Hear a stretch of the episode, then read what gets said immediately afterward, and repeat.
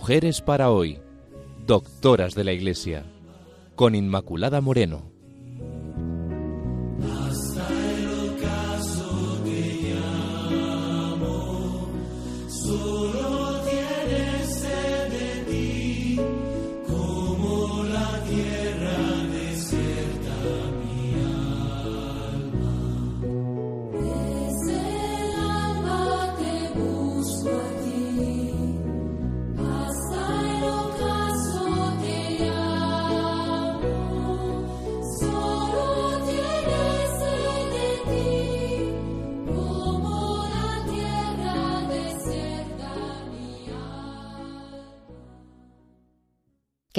Amigos de Radio María, bienvenidos al programa Mujeres para hoy, doctoras de la Iglesia, Catalina de Siena. Hoy en concreto vamos a ver la vida de esta santa. Bueno, les recuerdo que estamos con todos ustedes, Pilar Álvarez e Inmaculada Moreno. Santa Catalina nació en el barrio de Fontebranda de la ciudad de Siena, un 25 de marzo de 1347. Sus padres personas sencillas. Jacopo de Benincasa, un tintorero de pieles, y Mona Lapa, su mujer, hija de un poeta local. Nos dice el beato Raimundo de Capua, al que voy a seguir para hacer esta biografía, lo siguiente sobre sus padres. Jacopo desciende de la familia de Benencasa, un hombre sencillo, leal, temeroso de Dios y cuya alma no estaba contaminada por ningún vicio. Después de haber perdido a sus padres, casó con una aldeana llamada Lapa, mujer trabajadora, prudente y conocedora de las cosas del hogar. El matrimonio vivió en paz y, aunque de clase humilde, gozó de cierta posición entre sus conciudadanos, disfrutando, además, de bienes de fortuna superiores a su categoría social. Dios los bendijo con una numerosa descendencia que ambos cónyuges se encargaron de guiar por los caminos de la virtud. La ocupación de Jacopo era preparar los tintes usados para el tenido de las lanas, de donde proviene su nombre, tintorero. Bueno, esta es eh, la lectura del Beato Raimundo de Capua, como les comentaba anteriormente. Bueno, de hecho, Catalina, esto que hablaba el Beato Raimundo de esta gran descendencia, fue la vigésima cuarta de los veinticinco hijos de Jacopo y Lapa, o sea que Catalina además era gemela junto a Giovanna, Nacieron pues, cuando su madre tenía 40 años y ya había dado a luz 22 hijos, de los cuales la mitad murieron pronto, como desgraciadamente pues solía suceder en aquella época. Giovanna fue entregada a una nodriza y falleció poco después, pero Catalina no, fue amamantada por su madre y se convirtió en una niña sana. Al año siguiente, durante la pandemia de peste negra que asoló Europa, tuvo lugar el último parto de otra hija, a la cual también llamaron Giovanna. Fue bautizada como Catalina Benincasa. Ella pertenecía a esta familia de clase media baja de la sociedad, compuesta por tintoreros y, notarios, y era una niña muy alegre, eso nos dicen sus biógrafos y los testimonios de sus hermanos, que al final acabaron llamándola Eufrosina, que significa en griego alegría. Catalina no tuvo una educación formal, no era lo común en aquella época. Raimundo de Capua narra cómo ya desde muy niña Dios la concede la gracia de las visiones. Solo tenía seis años cuando recibe su primera visión y esta visión quedó tan grabada en el alma de Catalina que cambió su vida. Dice así. Tenía Catalina seis años de edad cuando su madre la envió juntamente con su hermanito, Esteban, a la casa de la hermana de ambos, Buenaventura, para llevar a ésta un recado. Cumplida la comisión, los niños regresaban a su casa por un lugar conocido por el nombre de Valle Piata. Cuando Catalina, levantando los ojos al cielo, vio frente a ella, en dirección a la iglesia de los frailes predicadores, un espléndido trono ocupado por nuestro Señor Jesucristo, vestido con ropas pontificales y adornado la sagrada frente con una tiara. Y a su lado estaban San Pedro, San Pablo y San Juan Evangelista. La niña permaneció rígida, estasiada en la contemplación de aquel que así se manifestaba a ella, para cautivar de una manera más completa su devoto corazón. El Salvador le dirigió una mirada llena de serena majestad, le sonrió con una gran ternura y tendiendo la mano le echó la bendición en la forma que lo hacen los obispos. Mientras ella estaba contemplando así a nuestro Señor y su hermano Esteban continuó el camino creyendo que Catalina le acompañaba, al notar que ella se había quedado atrás. Volvió la cabeza y vio que la niña permanecía ensimismada, mirando al cielo. La llamó entonces y, al no obtener contestación, volvió sobre sus pasos y tomándola de una mano le dijo Vamos, ¿qué estás haciendo ahí? Catalina pareció despertar entonces de un profundo sueño. Miró a su hermano un instante y le dijo Si hubieses visto lo que acabo de ver, no me habría sacado de tan dulce contemplación. Sus ojos volviéronse de nuevo hacia el cielo, pero todo se había desvanecido. Bueno, esta visión no será la única, sino que el Señor, a lo largo de su vida, la fue regalando muchas visiones que también expresó en esa sabiduría que expresan y manifiestan sus escritos. La cuestión es que a partir de ese momento empezó en ella un gusto por la soledad, por la oración, Además, tenía ya un celo apostólico porque contagiaba a todas sus amigas ese gusto por Dios. Y era muy pequeñita. A la edad de siete años se consagra a la mortificación y hace voto de castidad. Y esto lo hace también a raíz de otra visión que tuvo al ir a casa de su hermana Buenaventura. Era una hermana especialmente querida y cercana para Catalina. Bueno, así lo narra su biógrafo. Yendo a casa de su hermana, le pareció ver una especie de gruta y entró en ella, se arrodilló fervorosamente y Dios aceptó sus deseos de ser su esposa.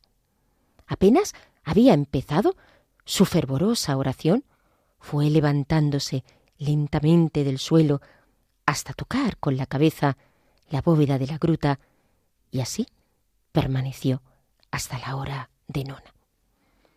Posteriormente a esta visión siguió dándose ayunos y penitencias. Sigue creciendo nuestra Catalina y a los doce años sus padres, que no estaban pues muy advertidos de lo que estaba aconteciendo en su alma, comienzan a hacer planes como era normal, ¿no? Hacer planes de matrimonio para, para Catalina. Había que casar bien a su hija. Ella no quería pero influenciada por Buenaventura, se relajó un poco. Ella siempre sintió también esta etapa donde se relajó en relación pues a todas las prácticas piadosas. Pero no se sentía bien con aquella actitud. Sabe reaccionar, se corta el cabello, se encierra con un velo sobre su cabeza y sus padres continúan, continúan intentando obligarla, persuadirla, de tal manera que la hacen realizar unas tareas muy fatigosas en la casa, tareas mm, domésticas, pero Catalina, con un espíritu fuerte cada vez más fuerte, sigue eh, permaneciendo en esa vocación que Dios le había dado desde muy pequeñita, que era la de ser esposa de, de Cristo. Y esto ella lo tenía claro. Cuentan. Un día mientras la sierva del Señor oraba fervorosamente en el cuarto de su hermano, con la puerta abierta, pues le había prohibido que la cerrase. Su padre entró para tomar algo que necesitaba en la ausencia del muchacho. Al pasear la mirada en torno, vio a su hija arrodillada en un rincón, con una paloma blanca como la nieve, posada sobre la cabeza, y que al acercarse, él voló, dándole la sensación de que había desaparecido a través de la madera de la ventana. Preguntó a Catalina con respecto a la paloma, y ella contestó que no la había visto, ni sabía que hubiese en el cuarto pájaros de ninguna clase. Esto la llenó de asombro y despertó en su espíritu muchas reflexiones. Convenció a su padre este hecho de la autenticidad de la vocación de su hija. Posteriormente, Catalina cayó enferma y fue entonces cuando expresó a su madre su deseo de entrar como terciaria dominica. Como vemos, no solamente las dificultades no la, no la echaban para atrás, sino que todo lo contrario. Bueno, pues ante todo eso, ella piensa en entregarse todavía más a Dios entrando eh, como terciaria. A los 18 años tomó el hábito de la orden tercera de los dominicos y de esta manera vistió el hábito blanco y negro que expresa inocencia y humildad. Seguía sometiendo su cuerpo a la penitencia, y al ayuno, y el Señor la seguía regalando comunicaciones y visiones celestiales que cada vez eran más numerosas, más fuertes. De nuevo, explica así su biógrafo esto. A partir de este momento, sus visiones celestiales y sus comunicaciones con nuestro Señor se multiplicaron en forma tal que la más animada conversación entre dos amigos entrañables no bastaría para dar una idea del intercambio de pensamientos entre Catalina y su divino esposo. Sus oraciones, sus meditaciones, su lectura espiritual, sus vigilias y su corto reposo, todos estos actos estaban bendecidos por la divina presencia de Dios. Estas relaciones sobrenaturales son la causa y el origen de su abstinencia, de su admirable doctrina y de los milagros obrados por su intercesión y de los cuales Dios se dignó hacerlos testigos durante su vida. Catalina, que experimentaba estas visiones, explicaba a sus confesores al comienzo de sus visiones que el Señor se le aparecía mientras ella estaba meditando una de esas veces, la dijo el Señor, comprende, hija mía, que eres tú y quién soy yo. Si aprendes estas dos cosas, que eres tú y quién soy yo, recibirás las bendiciones de lo alto. Porque tú eres lo que no es. Yo soy el que es por excelencia. Si tu espíritu se penetra profundamente de esta verdad, el enemigo no podrá engañarte y evitarás todas sus acechanzas. Nunca consentirás en hacer algo que sea contra mis mandamientos y adquirirás sin dificultad la gracia, la verdad y la paz. En otra ocasión y en relación con este pensamiento, dijo Catalina, el alma que comprende su pequeñez y que se convence de que todo lo bueno que posee proviene de su Creador, se resigna tan perfectamente y se sumerge de una manera tan total en Dios que todas sus actividades se dirigen hacia Él y se ejercitan en Él. Sin embargo, una de las visiones más conocidas, todas estas que hemos ido viendo son importantes en la vida de la santa, pero una de las más conocidas es la del anillo. El relato de la misma es el siguiente, de esta visión, quiero decir. Un día, cuando se aproximaba el tiempo de Cuaresma, en la época en que los cristianos celebran el carnaval, dando un loco adiós a la carne, Catalina se retiró a su celda para gozar allí más íntimamente de su esposo. Nuestro Señor la dijo, porque has renunciado al mundo, te has vedado el placer y me tienes a mí como el único deseo de tu corazón. Tengo la intención de que mientras tu familia se está regocijando en fiestas profanas, se celebren los esponsales que te han de unir más y más a mi corazón. Voy a desposarme contigo en fe. La Virgen María tomó la mano derecha de Catalina y se la presentó a su divino Hijo, pidiéndole que se dignase desposarse con ella en la fe. Jesús colocó el anillo en el dedo de Catalina y la dijo Yo, tu Creador y Redentor, me desposo contigo en fe, y tú permanecerás pura hasta que celebremos juntos en el cielo las nupcias eternas del Cordero. La visión desapareció, pero el anillo quedó en el dedo de Catalina. Ella le veía, aunque era invisible para los demás. Como vemos, va jalonando su vida en torno a estas visiones, porque no solamente sus datos biográficos, sino pues esta biografía espiritual, ¿no? por llamarlo así, como Dios la iba conduciendo, de cómo Dios la va haciendo crecer en su amor y cómo la va regalando todas estas cosas para confirmarla en esa vocación a la que eh, la llama y a esa misión también. Ese año murió su padre y en Siena se inició un golpe de Estado. Sus agiógrafos sostienen que en 1370 recibió una serie de visiones del infierno del purgatorio y del cielo, después de las cuales pues, se escuchó una voz que le mandaba a salir de su retiro y a entrar en la vida pública. Esto fue otro momento importante, puesto que ya que estaba dedicada a la penitencia y a la soledad, pues recibe este impulso de Dios para entrar en los compromisos públicos y con qué fuerza lo hará Catalina. Y a partir de este momento, Dios la fue introduciendo gradualmente en la vida activa, sin privarla de las visiones celestiales. Al contrario, seguían aumentando, llevándola a un más alto grado de perfección. Y de esta forma se consagró a la caridad. Elegía los servicios más humildes, a pesar de que su salud era mala. Comenzó a relacionarse más con los demás y a servirlos.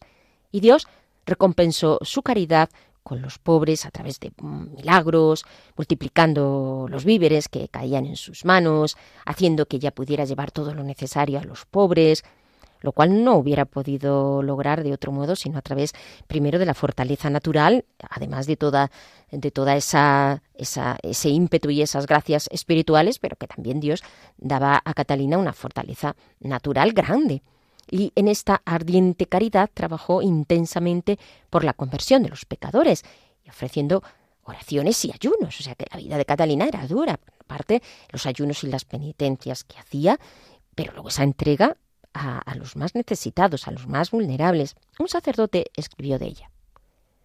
Nunca se la vio tan admirable como en ese momento. Se refiere al momento donde sirve a los enfermos. Siempre estaba con los que padecían por causa de la peste, los preparaba para la muerte y los enterraba con sus propias manos.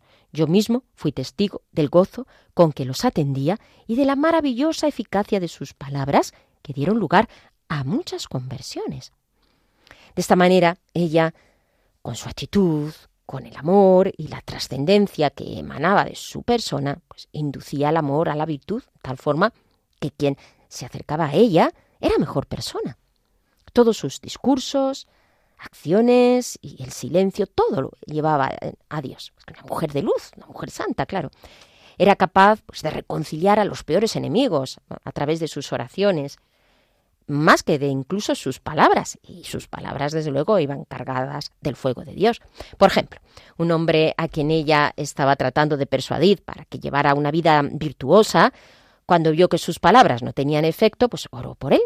Y en ese momento se produjo un cambio radical en aquel hombre se reconcilia con sus enemigos, adoptó una vida penitencial, que era tal la pasión que Catalina sentía por las almas que a pesar de su débil cuerpo, al que además sometía a la penitencia y al ayuno, y además eh, sobrellevaba la enfermedad, que a pesar de ello, pues cuando veía la oportunidad de entregarse más para la gloria de Dios, desde luego no lo dudaba y para el bien de las almas. Dice el beato Raimundo, su confesor, no solamente retornaba a ella la vida, sino que se la veía llena de energía cuando caminaba, obraba o, hacía más que los que se encontraban en plena salud y esto sin que aparentemente experimentase la menor fatiga.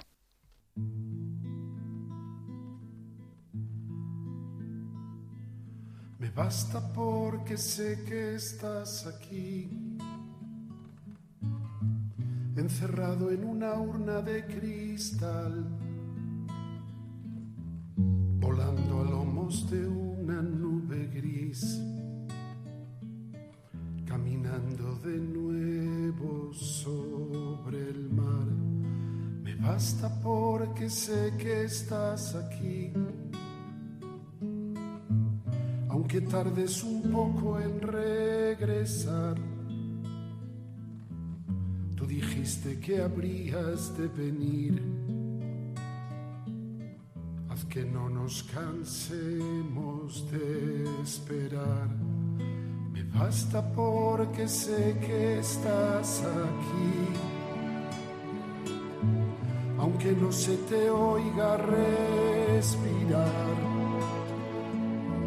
y ni siquiera el corazón latir.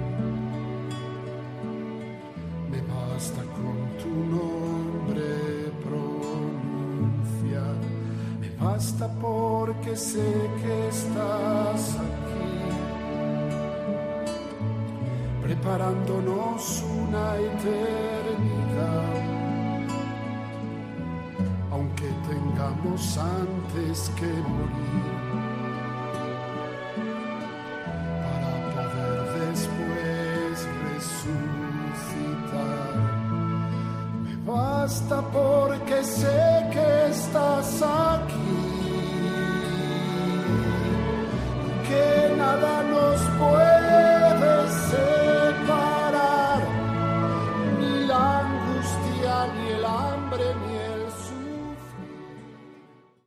Bien, queridos amigos de Radio María, les recuerdo que estamos en el programa Mujeres para Hoy, Doctoras de la Iglesia, viendo la vida de Santa Catalina de Siena, en concreto su infancia y su juventud. Hemos dicho que nació en una familia humilde y que desde muy joven, pues Dios comienza a darla visiones y la indica esa vocación virginal. También que tiene que luchar por esa vocación frente a la oposición de su familia que deseaba casarla. Pero ella se mantiene firme y Dios la va dando visiones, revelaciones, Recibe además el hábito de terciaria, dominica, y poco a poco va creciendo en una vida de penitencia, de ayuno, y entiende que Dios la llama a darse a los demás en la caridad. De este modo, ni los pecadores más empedernidos podrían resistir esas palabras de Catalina. Lo vemos ahora, con la siguiente anécdota que voy a leer. Bueno, simplemente, amigos, antes de pasar a esta anécdota, Recordarles que pueden establecer contacto con nosotros a través del correo mujeresparahoy@radiomaria.es, que estamos con ustedes Pilar Álvarez e Inmaculada Moreno y, y ahora sí, entre los muchos episodios de conversión, escojo el siguiente de conversión de las personas, quiero decir, que se encontraban con Santa Catalina para ver la fuerza de su oración y de su palabra que era la fuerza de Dios, claro. Había en Siena un hombre llamado Francisco Tolomei, casado, con varios hijos, de uno y de otro sexo. El mayor, Jaime, llevaba la vida, una vida bastante alejada de Dios. Era orgulloso y tenía un genio terrible. En dos ocasiones sus manos se habían teñido de sangre, hasta este punto, ¿no? Sus terribles hazañas lo convirtieron en el terror de cuantos le conocían. Este joven tenía una hermana extraordinariamente aficionada a las cosas del mundo. La madre de ambos, llamada Rabes, era una mujer piadosa que temiendo por la salvación de sus hijos, pues como le suele pasar a las madres, pidió a Catalina que les hablase. Tenía también otra hija, Catalina, que amaba tan ardientemente a las almas, accedió y tuvo tanto éxito con la hermana que ésta renunció a las vanidades del mundo y tomó el hábito de las hermanas de la penitencia de Santo Domingo, perseverando de la manera más admirable en las prácticas de la devoción. Su hermana Francisca siguió este ejemplo, dando un espectáculo edificante al ver a estas hermanas, las dos, que antes eran tan frívolas y que ahora, sin embargo, rivalizaban en cuál practicaba más virtud y más penitencia, ¿no? Esta era su manera de rivalizar. En el momento de la conversión de ambas, Jaime Tolomé, el hermano, que estaba ausente, tan pronto como llegó a sus oídos esta noticia, fue a la ciudad, lleno de ira y de rabia contra sus hermanas, a ellas las hizo terribles amenazas, rompió en pedazos el santo hábito que vestían las jóvenes para intentar llevárselas de nuevo pues a su casa y alejarlas de la influencia de las personas que, las habían convertido, que habían sido los instrumentos para que, para que ellas encontrasen a Dios y cambiaran de vida. Sin embargo, el menor de sus hermanos, intentando parar la ira de Jaime, le dijo, Jaime, te aseguro que en vez de hacer lo que has hecho, debiste convertirte tú también y confesar tus pecados. Sin embargo, duramente, eh, Jaime lo que hizo fue digamos, pues eh, a su, a su hermano diciendo que iba a matar a todos los sacerdotes y religiosos. La madre consiguió calmar el furor del el hijo hasta el día siguiente, mandó llamar a Fray Tomás, el confesor de Catalina, que llevó al hermano Bartolomé, habló con Jaime, no consiguió nada favorable, pero Catalina que por una luz sobrenatural comprendía lo que sucedía en el corazón del joven, pidió a Dios la conversión de aquel chico.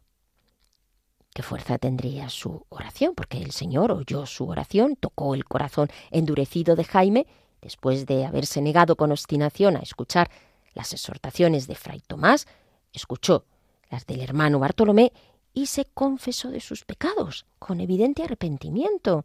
En fin, que el lobo quedó convertido en cordero y que todos se quedaron pasmados y llenos de admiración. Las hermanas de Jaime fueron a dar pues, la buena noticia de la conversión del hermano a Catalina. Y así, bueno, esto es una anécdota, una anécdota que, que he escogido entre las muchas, muchos episodios que tiene mm, Catalina en relación a las conversiones. Miles acudían a escucharla o solo verla porque eran vencidos por sus palabras y, llevaban sus palabras a arrepentimiento, un arrepentimiento profundo, se reunían alrededor de la santa y además eh, todo ello conllevaba cambio de vida de las personas, pues que, que, que, emanaba su, su persona. Un ermitaño de edad avanzada abandonó su soledad para estar cerca de ella, porque decía que encontraba más paz siguiendo a la santa que toda la que encontraba en su celda. Otro descubrió que cuando ella hablaba el amor divino inflamaba todo su ser y, le, ayudaba muchísimo a entrar en una comunión fuerte con Dios.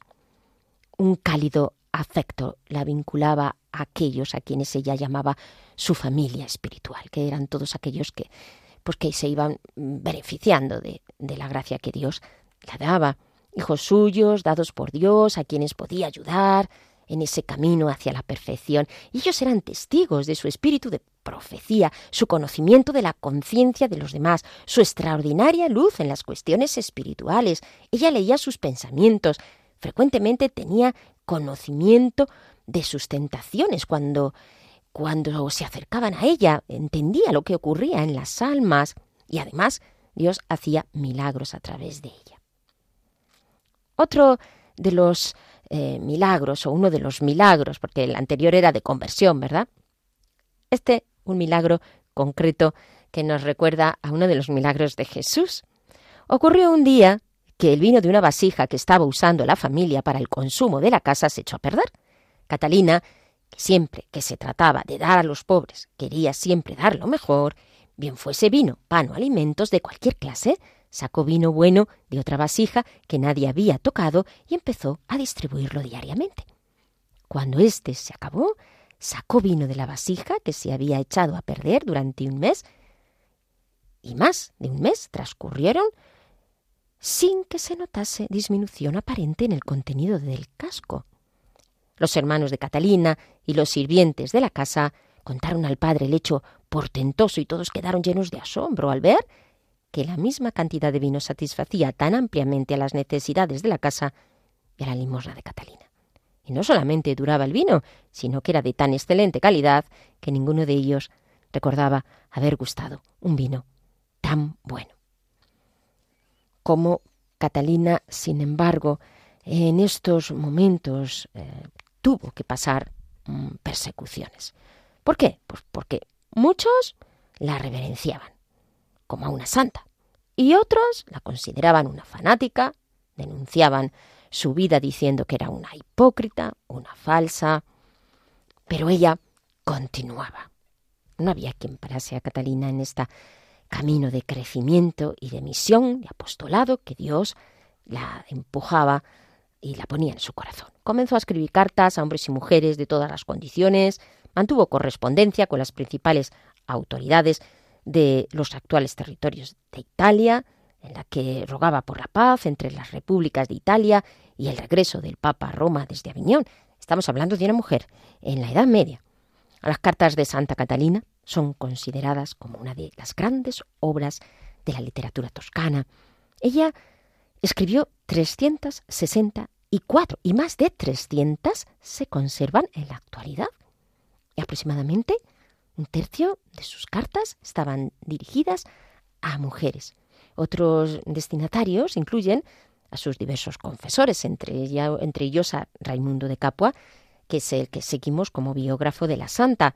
A los reyes de Francia también tenemos Hungría, la reina de Nápoles y numerosas figuras religiosas. Hoy estamos simplemente haciendo un recorrido por la vida de Santa Catalina y volveremos a las obras, las eh, iremos estudiando más despacito. Bueno, mantuvo de hecho correspondencia con el Papa Gregorio XI, a quien emplazaba a reformar la clericía, es decir, que ya animaba al Papa a que hiciera reformas dentro del clero, pues, pues bien, que se necesitaban, y para administrar adecuadamente los estados pontificios, ¿no? ¿Qué autoridad tenía Catalina para hacer este tipo de cosas? Poco después, el 1 de abril de 1375, en Pisa, Catalina recibió los denominados estigmas invisibles, de modo que sentía el dolor, pero no eran visibles las llagas externamente. Así cuenta este hecho a su confesor. Padre, le anuncio que por la merced de nuestro Señor yo llevaré en mi cuerpo sus sagrados estigmas. Vi a nuestro Salvador crucificado, que descendía sobre mí, envuelto en una gran luz, el esfuerzo que hizo mi espíritu para ir a su encuentro fue lo que hizo que mi cuerpo se levantase del suelo. Luego, procedentes de las cinco aberturas de las heridas de nuestro Señor, vi que se dirigían hacia mí otros tantos rayos de color de la sangre, los cuales avanzaron hasta mis pies, mis manos y mi corazón. Yo comprendí el misterio y exclamé, Ah, Señor, mi Dios, te ruego que estas cicatrices no aparezcan exteriormente en mi cuerpo. Mientras yo estaba hablando, los rayos sangrientos se hicieron brillantes, adquiriendo el aspecto de luz, llegando en esa forma hasta las mencionadas partes de mi cuerpo. Esta maravillosa gracia de los estigmas y de esta manera como Dios quiso dárselos para configurarla mucho más con su cruz, pues tan configurada ella estaba siempre con la cruz de nuestro Señor. En junio de 1376, Catalina fue enviada a Aviñón como embajadora de la República de Florencia con el fin de lograr la paz de dicha república con los estados pontificios. Y el mismo Papa también necesitaba pues esa acción para lograr esa paz. La impresión que causó Catalina en el Papa fue tan fuerte que supuso el retorno del pontífice a Roma el 17 de enero de 1377. Sin embargo, eh, ella eh, en, esta, en esta lucha fue respondiendo a todas esas cuestiones capciosas que algunos eh, supuestos sabios la hacían y obispos de tal modo que confundía a estas personas que en principio tenían sabiduría y estudios. Ella que apenas sabía leer y que algunos incluso dicen que era analfabeta, o sea que tras grandes trabajos e inmensas dificultades, reconcilió a los florentinos con el Papa Urbano VI, sucesor de Gregorio XI, colgando el 18 de julio de 1378 una rama de olivo en el palacio en señal de paz. Se retiró luego a la más profunda soledad, Catalina, pero de allí hubo que sacarla otra vez por esta cuestión del cisma de Occidente. Apoyó al Papa Urbano VI, quien la convocó a Roma, y mientras seguía trabajando afanosamente para extender la obediencia al verdadero Papa. Pero la salud de Santa Catalina empezó a deteriorarse, ya sin retorno, y falleció de un ataque súbito a los 33 años, agotada con 33 años, en Roma. Además, queridos amigos, Dios dio a Catalina el don de profecía y esta fue como eh, de esta manera en relación a la Iglesia, con esa fuerza del apostolado, pero también mm, con este, este don profético. Así mm, decía uno también de, de, sus biógrafos, más allá de los logros humanos que pudo haber alcanzado, que como vemos fueron importantes. Estando en Roma pregunté a Catalina qué habría de ocurrir a la Iglesia después de estas miserias, y ella me contestó. Una vez que hayan pasado estas tribulaciones y pruebas, purificará Dios a su Iglesia por medios desconocidos para los hombres. Levantará las almas de los elegidos de estas miserias, y la reforma será tan bella, la renovación de sus ministros tan perfecta, que la visión de ese futuro llena mi alma de alegría. Muchas veces he hablado a usted de las heridas, de la desnudez de la esposa de Cristo, pero para entonces los fieles se regocijarán con la santidad de sus pastores y los infieles, atraídos por el buen olor de Jesucristo, volverán al redil y se rendirán al jefe y pastor supremo de sus almas. Demos gracias a Dios por la gran calma que dará a su iglesia después de estas tempestades. Después de su muerte, como suele ocurrir con los santos, ¿no? Se disputaban también todo el tema de las reliquias.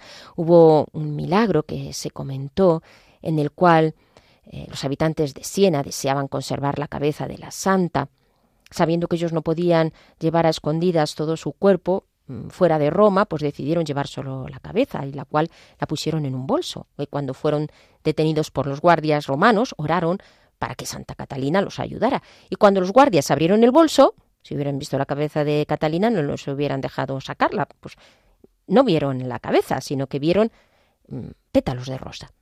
Una vez que regresaron a Siena, volvieron a abrir el bolso y allí estaba la cabeza. Bueno, debido a este relato, pues, Santa Catalina a menudo es representada como con una rosa.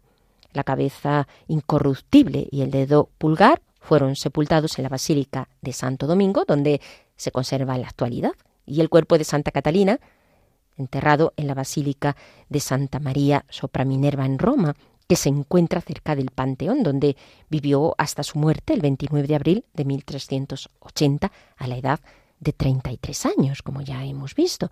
Fue sepultada, por tanto, y su cráneo llevado a la iglesia de Santo Domingo de Siena en 1384.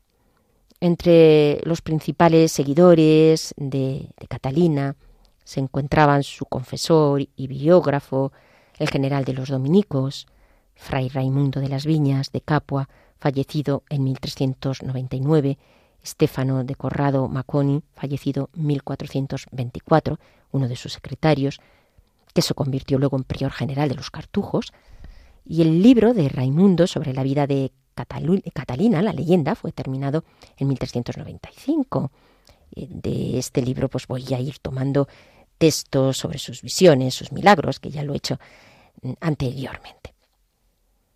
En 1628 el Papa Urbano VIII hizo, eh, para no superponer la fiesta con la de San Pedro de, de Verona, hasta 1969, donde la fiesta volvió a su fecha primitiva. También recordemos cómo en el 1939 el Papa Pío XII la declara patrona principal de Italia junto a Francisco de Asís y el 3 de octubre de 1970 Pablo VI le otorgará el título de doctora de la Iglesia y fue la segunda mujer en obtener tal distinción, recordemos, después de Santa Teresa de Jesús, y en octubre de 1999, ya bajo el pontificado de Juan Pablo II, con la carta apostólica Spes Aedificandi, se convirtió en una de las patronas de Europa, junto a Santa Brígida de Suecia y a Santa Teresa Benedicta de la Cruz. Gira que gira, rueda que rueda, siento tus manos sobre mi greda. Me asombra el pensar que tú la quieras. Tu cacharro acaba de caerse, acaba de quebrarse, acaba de encontrarte tú mi alfarero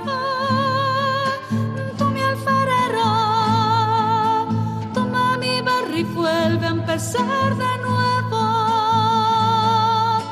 Tú mi alfarero, tú mi alfarero, toma mi barro y vuelve a empezar de nuevo. Gira que gira, rueda que rueda, siento tus manos sobre mi greda, la sombra al pensar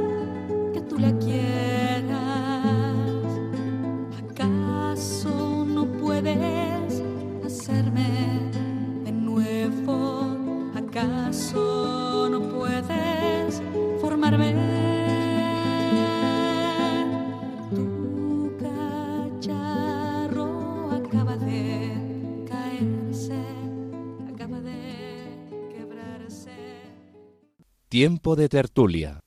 Bien amigos, les recuerdo que están en el programa Mujeres para Hoy, Doctoras de la Iglesia, y que pasamos una vez que hemos visto la vida de Catalina de Siena, y no solamente aspectos concretos de su vida, sino también un poquito pues, de ese itinerario espiritual, pues damos paso ahora a Pilar Álvarez, que siempre nos ayuda tanto pues a aterrizar con estas, eh, estas eh, cuestiones. Cuéntanos, eh, Pilar, bueno, pues realmente este relato de la vida de Santa Catalina nos sobrecoge. Nos sobrecoge porque como una mujer de aquella época, en solo 33 años, pues lleva esta vida, eh, que es eh, sorprendente en todo, en todas sus fases.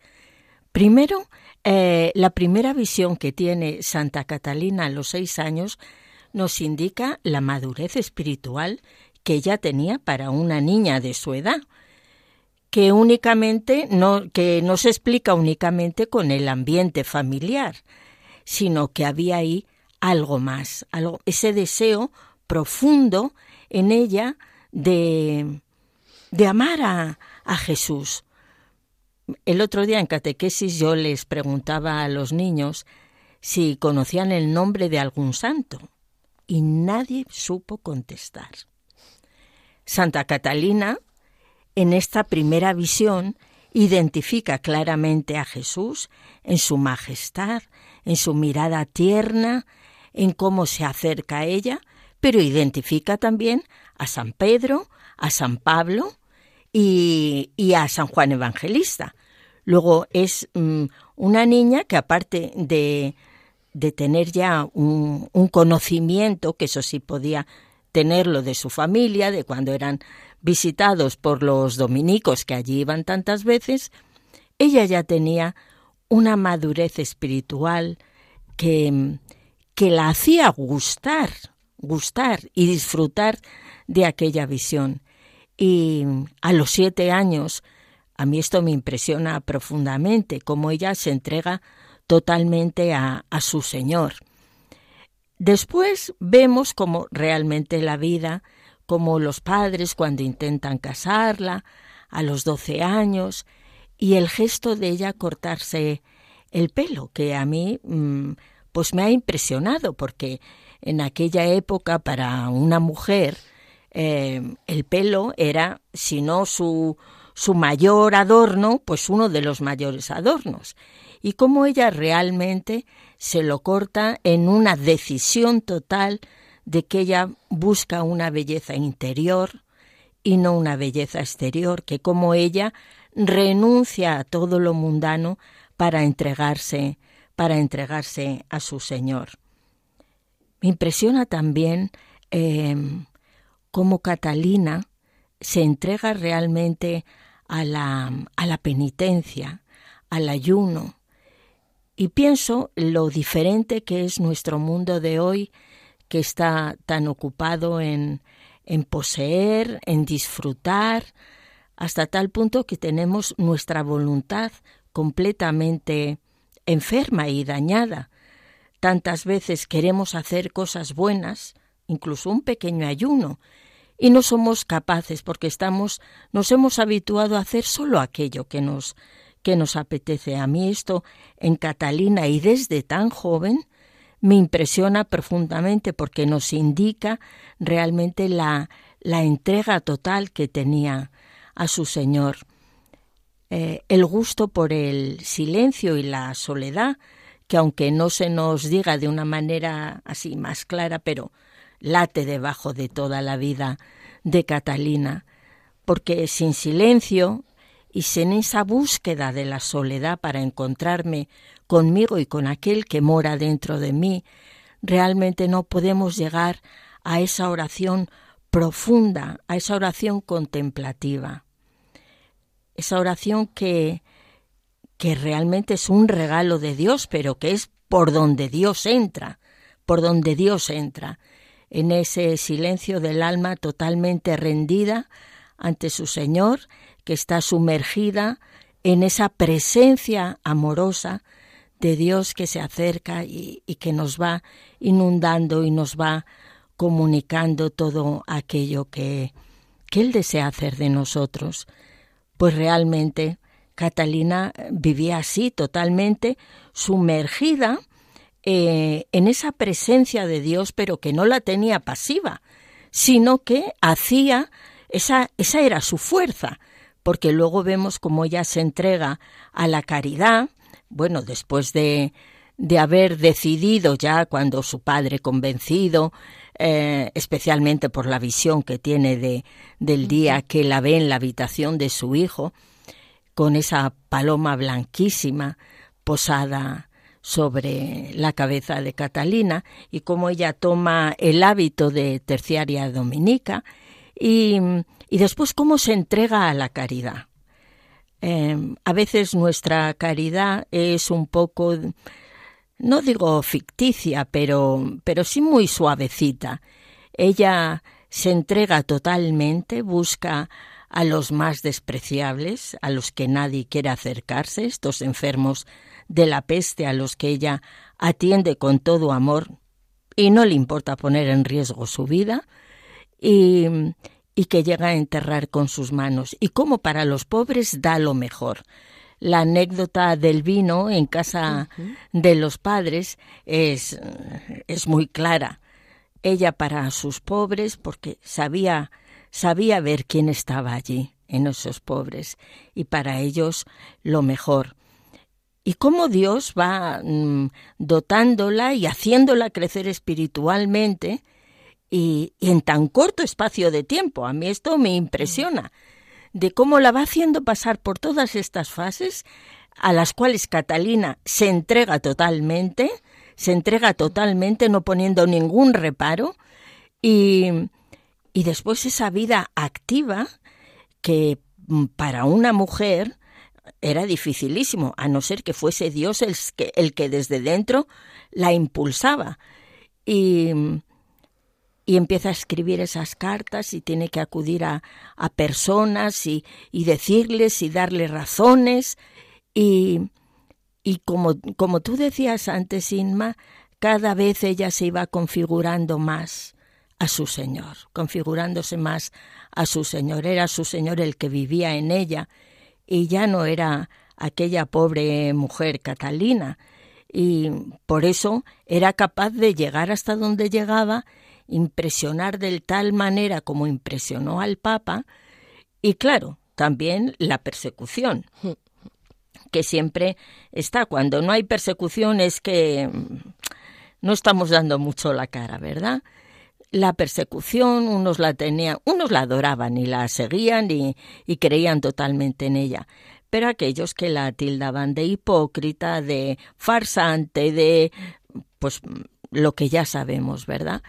Pero ella todo eso lo llevaba y pues porque porque en esas visiones que, que ella tenía, eh, las, la visión del desposorio a mí me parece hermosísima, y ese anillo, esa alianza que ella veía siempre su dedo, pero que los demás no veían.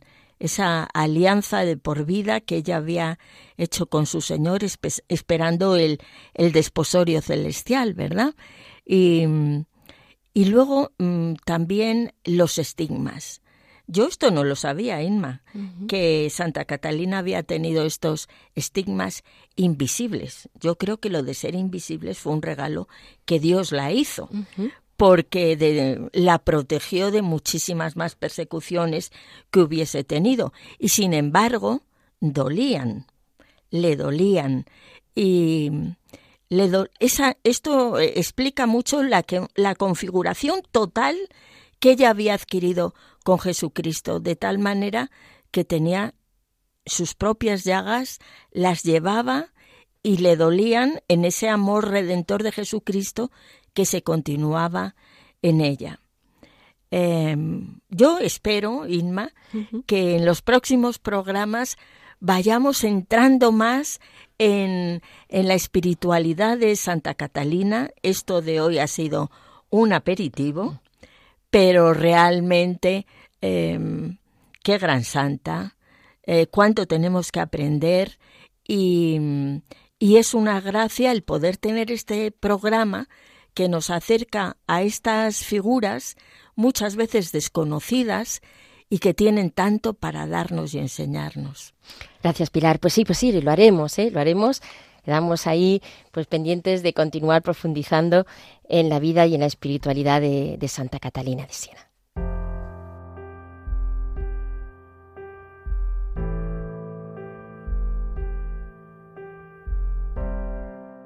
Bien, amigos, nos despedimos así de todos ustedes. Hoy hemos visto la vida de Santa Catalina de Siena, doctora de la Iglesia, a quien Dios regaló dones y gracias en abundancia, desde los estigmas hasta las visiones, revelaciones, profecías, en una vida entregada a la oración, a la penitencia, a la caridad, el servicio a la Iglesia, a pesar de las difíciles circunstancias en las que tuvo que vivir. Terminamos con palabras de la Santa que nos sirvan de oración.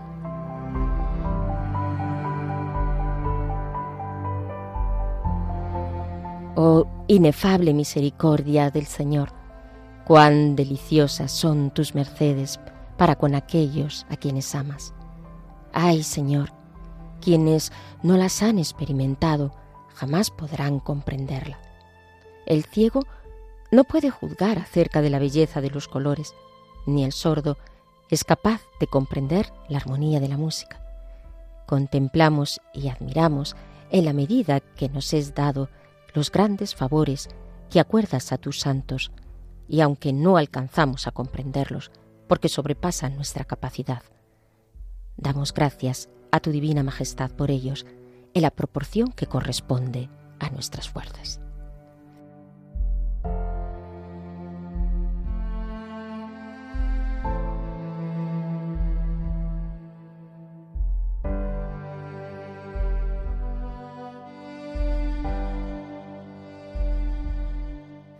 Así nos despedimos. Ya saben, pueden establecer contacto con nosotros por el correo mujeresparahoy@radiomaria.es. Recordarles que pueden volver a escuchar el programa a través del podcast de Radio María entrando en la página web. Hasta pronto y muchas gracias por su atención.